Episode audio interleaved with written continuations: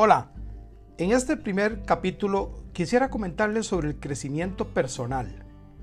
¿Es moda o utopía? Si usted ya tomó la decisión, dio el primer paso, pero la decisión sin acción no sirve para mucho. De hecho, no sirve para nada.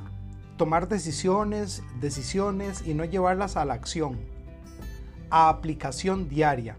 El conocimiento que no transforma comportamiento no sirve para mucho. El crecimiento personal se puede tomar como un tema de moda, sí, el sabor del mes o una lucrativa opción para generar múltiples títulos de éxitos de librería.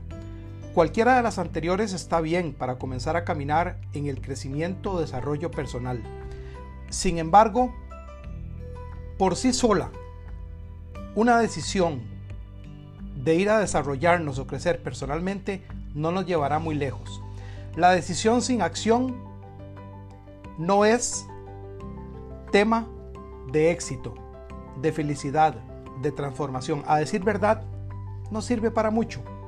Cuando nos involucramos con la idea de querer llevar a cabo nuestro crecimiento personal, tenemos que analizarnos hacia adentro y no tanto hacia afuera.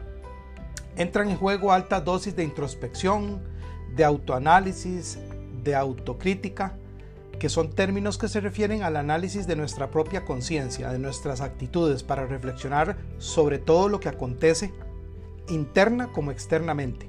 Y luego nos ponemos manos a la obra. Eso se llama acción. La decisión con acción es lo que nos va a colocar en autopista del crecimiento, del desarrollo personal. Pero tendrá sentido hablar del ser en una época donde pareciera que importa más el hacer y el tener no sé si a ustedes les sucede, pero lo normal que uno escucha en las personas que lo rodean es, quiero tener una casa más hermosa, más cómoda, deseo viajar, conocer otros países, quiero cambiar de vehículo por uno más moderno, deseo terminar la universidad, espero poder cambiar de trabajo en los próximos meses, quiero, quiero, quiero, quiero. Todos los anteriores son deseos enfocados en el hacer y el tener.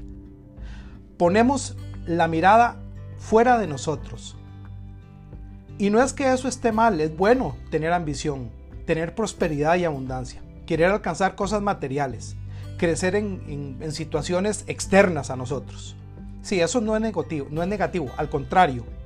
No obstante, el crecimiento personal trasciende a la persona en el ser, en lo que lleva adentro, en su esencia, y no tanto en el hacer o el tener.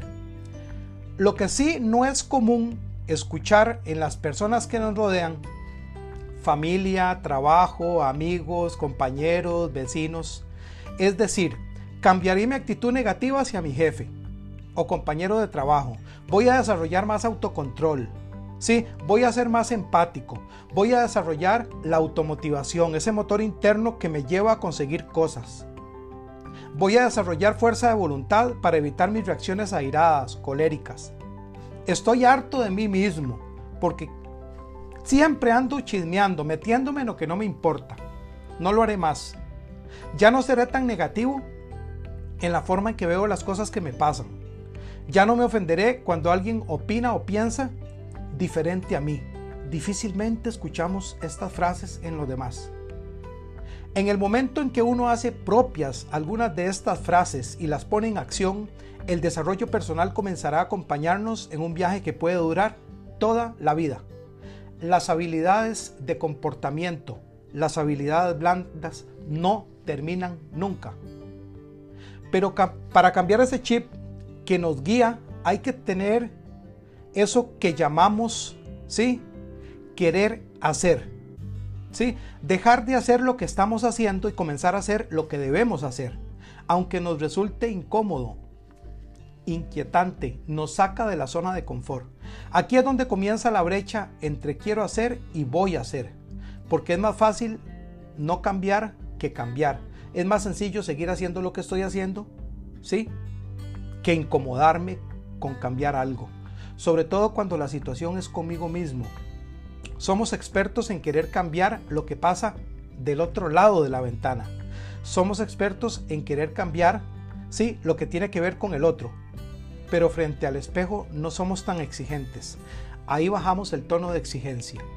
El crecimiento personal es incompatible con la comodidad.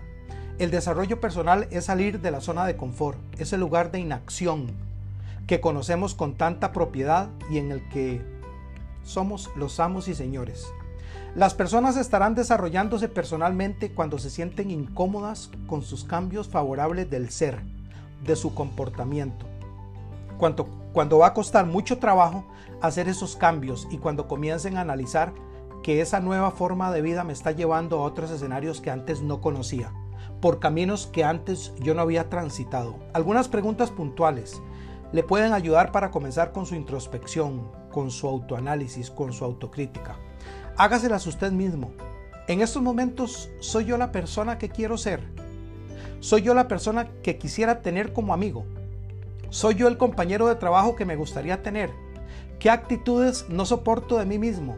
¿Cuál es la diferencia entre estar vivo y estar viviendo realmente? Los frenos para no desarrollarme personalmente están fuera o dentro. Entonces, ¿qué es el crecimiento personal? ¿Tema de moda o utopía?